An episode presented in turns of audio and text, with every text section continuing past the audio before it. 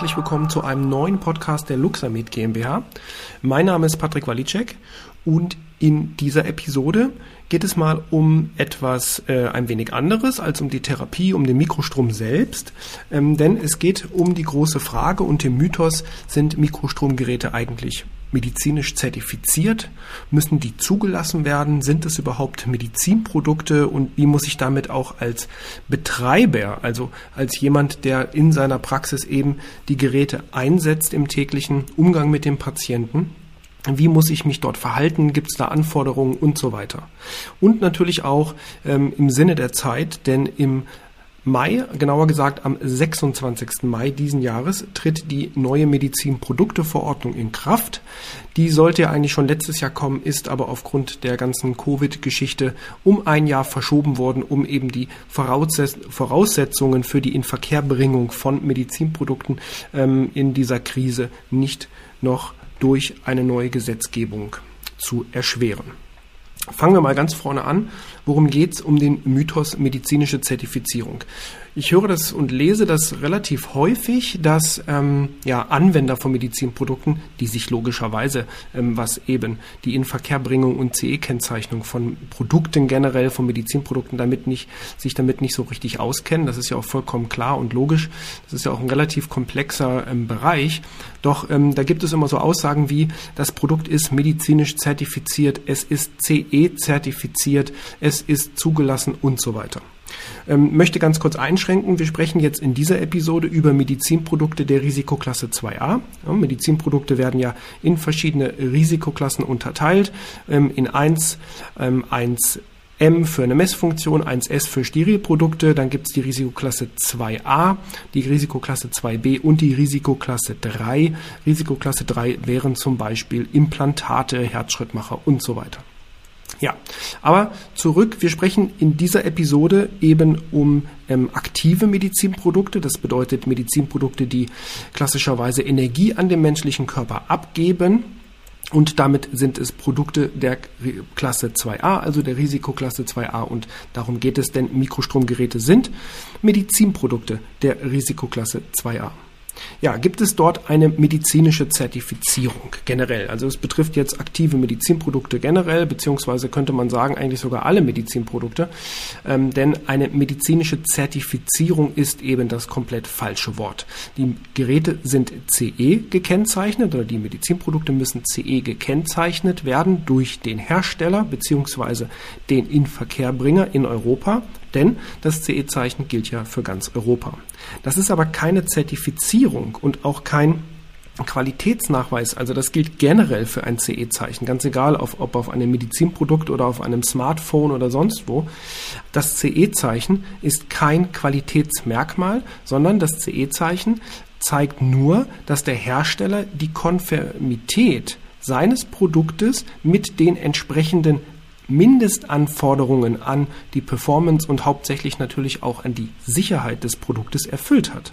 Und damit sind wir bei einem weiteren Punkt, denn der Hersteller vergibt sich das CE-Zeichen sozusagen selbst. Also da gibt es jetzt keine Überinstanz, keine Behörde, denn wäre eine Behörde im Spiel, also wir reden über Risikoklasse 2a, wäre dort eine Behörde im Spiel, dann wäre es tatsächlich eine Zulassung. Dann könnte man von behördlicher oder von Zulassung generell sprechen. Das ist aber in diesem Fall bei eben Elektrotherapiegeräten zum Beispiel eben nicht der Fall. Was jedoch dazu kommt, ist eine sogenannte benannte Stelle. Das kann der TÜV sein, es kann die DEKRA sein. Es gibt verschiedene benannte Stellen, die kann man auch nachlesen, welche Stellen es gibt in Europa, welche benannten Stellen. Das findet man auf der Seite der Europäischen Kommission, das findet man auf der Seite des BfArMs, also dem Bundesinstitut für Arzneimittel und Medizinprodukte. Und dort werden eben die benannten Stellen gelistet und man kann das sehr schön erkennen bei Medizinprodukten eben ab Risikoklasse 2a kann man, kann man das sehr gut sehen und zwar an einer vierstelligen Zahl hinter dem CE-Zeichen auf dem Typenschild. Hinter dieser Zahl verbirgt sich dann die Kodierung der jeweiligen benannten Stelle. Zum Beispiel ähm, 0123 ist der TÜV Süd und so weiter und so fort. Also das kann man aber auch alles auf der Seite vom BfArM oder der EU-Kommission nachlesen. Aber jetzt nochmal zurück eben zu dieser Selbstverpflichtung des Herstellers. Also der Hersteller führt ein Konformitätsbewertungsverfahren, seines mit seinem Produkt durch. Darin enthalten sind ganz, ganz viele Prüfungen für die elektrische Sicherheit, für natürlich auch die klinische Leistungsfähigkeit. Es muss eine klinische Wertung, äh, Bewertung oder gar eine klinische Prüfung mit eben dem Produkt durchgeführt werden. Und zwar für den jeweiligen Einsatzbereich, also man nennt das auch die Zweckbestimmung des Produktes. Die muss der Hersteller klar definieren. Und Achtung, auch Werbematerialien, beispielsweise Internetseiten, Flyer und so weiter, drücken eben eine Zweckbestimmung aus. Also nicht nur die Zweckbestimmung, die vielleicht in der Gebrauchsanweisung des Medizinproduktes steht, ist dort ausschlaggebend, sondern eben auch Werbeaussagen zu dem Produkt. Und die muss der Hersteller natürlich auch jederzeit immer wieder überprüfen, überwachen im Rahmen der Post-Markt-Überwachung, also genauer gesagt der Post-Market Surveillance, also der Überwachung und Nachverfolgung der Produkte, nachdem sie in Verkehr gebracht, also vom Hersteller verkauft worden sind. So, was hat aber jetzt diese benannte Stelle, der TÜV oder beispielsweise die DEKRA damit zu tun? Nun, ähm, als Hersteller eines Medizinproduktes muss man auf der einen Seite zertifiziert sein. Ja? Also da sprechen wir tatsächlich von einer Zertifizierung, aber nicht des Produktes, sondern der Firma. Also der Hersteller muss sich bestimmten Regeln unterwerfen und diese Regeln befolgen und nachweisen. Beispielsweise nach einer ISO-Zertifizierung. Da kennen ein oder andere von Ihnen vielleicht die ISO 9001 für das ganz klassische Qualitätsmanagementsystem, was ja viele Unternehmen haben weltweit. Und bei Medizinprodukteherstellern ist es eben die ISO 13485 eben für Hersteller von Medizinprodukten. Und danach werden die durch eine zertifizierende Stelle, auch TÜV oder DEKRA machen sowas. In der Regel ist das auch gleichzeitig die benannte Stelle. Die werden dort zertifiziert. Das heißt, da kommt jemand ins Unternehmen für mehrere Tage und prüft sozusagen, ob alle Anforderungen an diese Norm von dem Unternehmen erfüllt werden. Hier geht es, wie gesagt, nicht um das Produkt, sondern ums Unternehmen generell. Das Produkt selber wird, wie bereits gesagt, durch ein Konformitätsbewertungsverfahren geführt, geprüft. Also wie gesagt, es gehören dort Prüfungen zur elektrischen Sicherheit dazu, zur klinischen Bewertung, also zur Performance des Produktes. Das muss geprüft werden und zwar immer und stetig weiter geprüft werden durch die Hersteller. Da gehört das Risikomanagement dazu. Bei Mikrostromgeräten zum Beispiel kommt auch noch die Biokompatibilität dazu, also alle Produkte oder alle Materialien, die mit dem Patienten in Kontakt Kontakt kommen können, müssen über eine Verfahren der Biokompatibilität geprüft und das Ganze muss nachgewiesen werden. Das macht der Hersteller alles mit entsprechenden Laboren. Einiges kann der Hersteller selber machen, aber das meiste muss eben über akkreditierte Labore durchgeführt werden. Und daraus entsteht ein Sammelsurium, eine große Akte. Ja, da ist auch zum Beispiel die Gebrauchsanweisung mit drinne. Da sind, äh, ist die Software mit drinne, die Beschreibung der Software und so weiter. Und diese Akte nennt man technische Dokumentation. Und die muss ein Hersteller eines Produktes der Risikoklasse 2a der benannten Stelle vorlegen und die überprüft dann, ob alle Anforderungen entsprechend der Produktklassifizierung und entsprechend der Produktkategorie korrekt erfüllt worden sind. Und wenn die dann sagen, jawohl, das ist in Ordnung so, dann gibt es ein, ich nenne es jetzt mal Stempelzertifikat über eben diese CE-Kennzeichnung. Also die CE, das nennt man dann ähm, Konformitätserklärung zu dem Produkt. Und in dem Moment, darf der Hersteller das CE-Zeichen mit Angabe dieser vierstelligen Zahl der benannten Stelle auf das Gerät aufbringen. Aber das ist keine Produktzertifizierung. Ja, also der, der Begriff medizinische Zertifizierung ist vollständig falsch. Und eine Zulassung im Sinne einer behördlichen Zulassung oder staatlichen Zulassung, wie beispielsweise bei einem Auto. Ein Auto muss ich zulassen. Wo gehe ich hin? Zur Zulassungsstelle. Die Zulassungsstelle ist ein staatliches Organ. Und ich brauche auch hier den TÜV, der eben auch hier wiederum die technische Sicherheit und die Fahrtüchtigkeit des Fahrzeugs beurteilt, aber die sozusagen zulassende Stelle ist eine Behörde in dem Fall. Und daher, wie gesagt, ist der Begriff medizinische Zulassung vollkommen falsch. Was hat das jetzt zu tun mit der MDR, so wie sie heißt? Ähm, das ist also die Verordnung über Medizinprodukte, die jetzt im Mai in Kraft tritt. Dazu kommt übrigens auch ein neues deutsches Gesetz, nämlich das sogenannte Medizinprodukte-Durchführungsgesetz. Es gibt ja das Medizinproduktegesetz, da sind alle Hersteller auch dran gebunden, speziell in Deutschland. Und diese Verordnung ist ja eine EU-Gesetzgebung und da werden komplett neue Regeln aufgestellt für das, die gesamte Inverkehrbringung von Medizinprodukten in ganz Europa.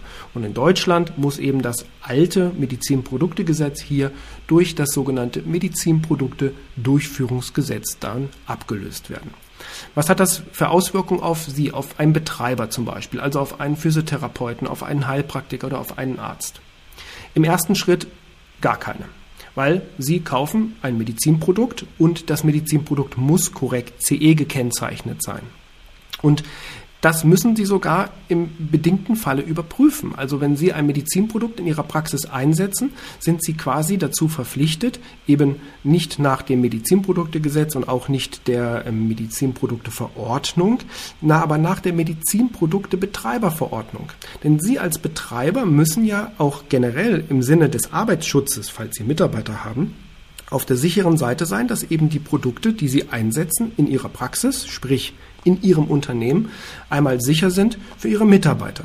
Auf der anderen Seite schreibt die Medizinproduktebetreiberverordnung aber auch vor, dass man eben nur in Anführungsstrichen CE gekennzeichnete Medizinprodukte im Rahmen ihrer Zweckbestimmung einsetzen darf. Das heißt, man muss sich da schon ein wenig informieren und sollte auf jeden Fall immer schauen, dass die Unterlagen wie Gebrauchsanweisung, das Typenschild, dass da, eine, dass da ein korrektes Typenschild mit Angabe des Herstellers drauf ist. Übrigens zum Thema Typenschild könnten wir eine ganze Podcast-Reihe machen, was es dort alles für Anforderungen gibt, ja, wie ein Typenschild auszusehen hat, welche Symbole da drauf müssen und so weiter. Will ich jetzt gar nicht näher drauf eingehen. Und in Bezug auf eben Elektrotherapiegeräte, sprich aktive Medizinprodukte, der Risikoklasse 2a sollten Sie auf jeden Fall darauf achten, dass hinter dem CE-Zeichen eine vierstellige Zahl ist. Denn das gibt an, dass eine benannte Stelle, wie beispielsweise TÜV oder DEKRA oder andere, da gibt es noch andere, die das machen, äh, mit im Spiel ist und eben die Konformitätsbewertung, das Konformitätsbewertungsverfahren zu dem Produkt geprüft hat. Das ist wichtig, denn schlussendlich geht es ja auch um die Sicherheit Ihrer Patienten. Ja, die Betreiberpflichten habe ich eben kurz gesagt. Kann man nachschlagen. Alle Gesetze sind ja öffentlich kostenlos einsehbar im Internet. Suchen Sie mal nach MP Betreib groß V, ausgeschrieben Medizinprodukte Betreiberverordnung. Denn ein, was ist denn überhaupt ein Betreiber? Ein Betreiber ist eben jemand, der als Inhaber einer Organisation, eines Unternehmens, sprich einer Praxis, Produkte, Medizinprodukte für seine Patienten hat und diese natürlich auch am Patienten anwendet. Jetzt vielleicht nochmal auch zum Abschluss äh, dieser Episode. Ich weiß, es ist ein recht äh, trockenes Thema, ähm, diese ganzen Regularien und so weiter. Die, die Frage, denn das ist auch immer relativ verwirrend, was ist eigentlich ein Medizinprodukt? Ein Medizinprodukt, das ist ganz klar geregelt im Medizinproduktegesetz, ist ein Produkt, nicht, weil der Hersteller sagt, das ist ein Medizinprodukt oder der Hersteller sagt, nein, das ist gar kein Medizinprodukt. Ausschlaggebend ist der Zweck sprich die Anwendung des Produktes.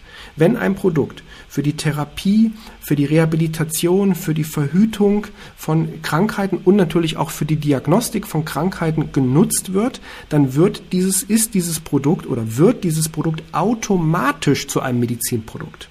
Nehmen wir mal ein Beispiel. Ähm, Sie haben beispielsweise irgendein ein Wellnessgerät, ja, ein Gerät, was zum Beispiel äh, ganz tolle äh, Effekte hat, nur mal dahergesponnen zur, zur Hautstraffung, ja, auch ein vielleicht ein Elektrogerät, wo eben Ströme rauskommen und dieses Gerät ist ein äh, zur Hautstraffung gedacht. So, jetzt ist aber, kommt der Hersteller oder auch ein Anwender auf die Idee, ah nee, das geht ja auch eventuell in der Therapie, wenn ich damit Hautstraffung machen kann, kann ich ja vielleicht auch Lymphdrainage damit machen. Wie gesagt, nur eine Idee, ein Beispiel. Ja, aber Lymphdrainage ist eine medizinische Indikation, das ist eine Behandlung, eine Therapie. Damit wird dieses Produkt automatisch zu einem Medizinprodukt und der Hersteller, sofern er denn davon weiß oder das selbst sogar mit bewirbt äh, in, in, in irgendwelchen Bereichen, hatte ich vorhin kurz erklärt, schreibt zwar in seine Gebrauchsanweisung rein, es ist kein Medizinprodukt, aber schreibt auf seiner Internetseite, damit können Sie auch Lymphdrainage und Aknebehandlung durchführen, steckt schon das Wort Behandlung drinne, dann ist dieses Produkt automatisch ein Medizinprodukt und es muss eben entsprechend der Anforderungen der Verordnung über Medizinprodukte bzw. der Richtlinie über Medizinprodukte komplett geprüft worden sein. Sonst darf es nicht verkauft werden, dieses Produkt. Es darf überhaupt nicht in Verkehr gebracht werden und es darf auch nicht angewendet werden in der Praxis zum Zweck einer therapeutischen, diagnostischen, rehabilitativen oder wie auch immer gearteten Behandlung. Also es ist nicht unbedingt der freie Wille eines Herstellers, sagen wir mal, zu sagen, mein Produkt ist jetzt ein Medizinprodukt, oder es ist eben kein Medizinprodukt. Es hängt ganz davon ab, wie dieses Produkt eingesetzt wird. Also die Zweckbestimmung, der Zweck des Einsatzes eben dieses Produktes. Sollte man auf jeden Fall beachten, weil ist mir auch schon aufgefallen, ähm, wird gerne auch mal ja nicht so verstanden, aber ist rechtlich definitiv so, kann man nachlesen. Ähm, ich möchte, es müsste sein der Paragraph 3 des Medizinproduktegesetzes, aber das ist jetzt aus dem Kopf dahergesagt. Aber wenn man im Internet nach Medizinproduktegesetz sucht, müsste es Paragraph 3 sein. Da steht das entsprechend drinne, eben in der Begriffsdefinition für Medizinprodukte. Zum Thema Betreiberpflichten mache ich vielleicht nochmal in der Zukunft einen Podcast, weil das ist halt auch eine wichtige Sache. Viele haben sich dann noch nie so wirklich Gedanken drüber gemacht und ich glaube, ähm, das sage ich jetzt aber mal unter Vorbehalt, dass das auch in den ganzen Ausbildungen, sei es im Studium, im Medizinstudium oder Ausbildung Physiotherapie oder Heilpraktiker, gar nicht so behandelt wird, ähm, dieser Bereich. Was habe ich eigentlich für Pflichten eben im Umgang mit beispielsweise einem Mikrostromgerät, sprich einem Medizinprodukt in meiner Praxis, ja, weil das Thema Arbeitsschutz hatte ich angesprochen, ähm, das Thema ja, der Zweckbestimmung habe ich angesprochen. Da gibt es noch das Medizinproduktebuch, was man beachten muss, die sicherheitstechnischen Kontrollen, die für viele und vor allem elektrische, also aktive Medizinprodukte vorgeschrieben sind und so weiter und so fort. Aber ich glaube, dazu werde ich nochmal einen gesonderten Podcast machen, denn ich glaube, dieser war nun vollgepackt mit Regularien, Normen, mit ähm, Gesetzen und so weiter und da möchte ich jetzt Ihre Aufmerksamkeit nicht weiter überstrapazieren. Aber es war mir wichtig, eben das mal klarzustellen, ähm, eben zum Thema Zertifizierung, Zulassung von Medizinprodukten und was ein Hersteller eigentlich alles machen muss, um überhaupt ein Hersteller zu sein, sprich die ISO-Zertifizierung nach ISO 13485, die ein Hersteller machen muss, wo auch jährlich im Übrigen kontrolliert wird. Also da kommt jährlich der TÜV oder die DEKRA ins Haus für mehrere Tage und stellt wirklich alles auf den Kopf und möchte sehen eben, dass alle Anforderungen an die Norm erfüllt werden. Das ist nicht nur sehr, sehr arbeitsintensiv, ist auch übrigens sehr, sehr teuer und auch aufwendig, denn man muss ja auch das Wissen, also auch das Thema Wissensmanagement, ähm, da fällt mir ein, dazu könnte ich auch mal einen Podcast machen. Ähm, hatten wir der, in der Uni auch relativ häufig das Thema Innovations- und Wissensmanagement. Ich glaube, das ist sicherlich auch generell recht interessant. So, aber nun ähm, genug davon. Ähm, ich freue mich, dass Sie diesen Podcast bis hierher gehört haben, bis zum Ende. Das war sicherlich etwas anstrengender als die anderen Podcasts. Es wird ähm, in der kommenden Zeit, wie gesagt, wir machen keine wöchentlichen Episoden mehr. Es wird in der kommenden Zeit aber ein, ähm, wieder ein neues Interview geben und zwar ein neues Interview mit Heilpraktiker Burkhard Hock aus Berchtesgaden eben zum Thema Mikrostrom im Einsatz in der Naturheilkunde und im internistischen Bereich. Denn ich bin diese Woche bei Burkhard und ja, da nehmen wir das Interview auf und haben noch ein paar andere Sachen zu besprechen. Auch gerade das Thema Fortbildung wird sicherlich wieder auf den Tisch kommen, denn gerade die Fortbildung Mikrostrom und Burkhardt Hock sind ja sehr beliebt. So, also noch einmal an dieser Stelle. Vielen Dank fürs Einschalten. Freuen Sie sich auf die nächste Episode. Geben Sie uns fünf Sterne auf dem Podcast. Wenn Sie unseren Podcast mögen, liken Sie ihn, folgen Sie uns, abonnieren Sie uns, wo auch immer Sie uns hören, ob auf Spotify, Apple Podcast, Deezer, Overcast oder wo auch immer. Und schauen Sie mal in die sozialen Medien rein. Wir sind sehr aktiv gerade auf Instagram und auch auf Facebook, aber hauptsächlich mittlerweile auf Instagram. Und schauen Sie mal, wir werden dort oder veröffentlichen dort regelmäßig tolle Inhalte rund um Informationen um die Mikrostromtherapie. Einfach mal bei Instagram oder Facebook nach dem sogenannten Hashtag oder Suchbegriff Luxamed suchen und natürlich finden Sie auch alle Informationen auf unserer Internetseite auf www.luxamed.de. Und damit sage ich noch einmal Danke fürs Einschalten und bis zur nächsten Episode.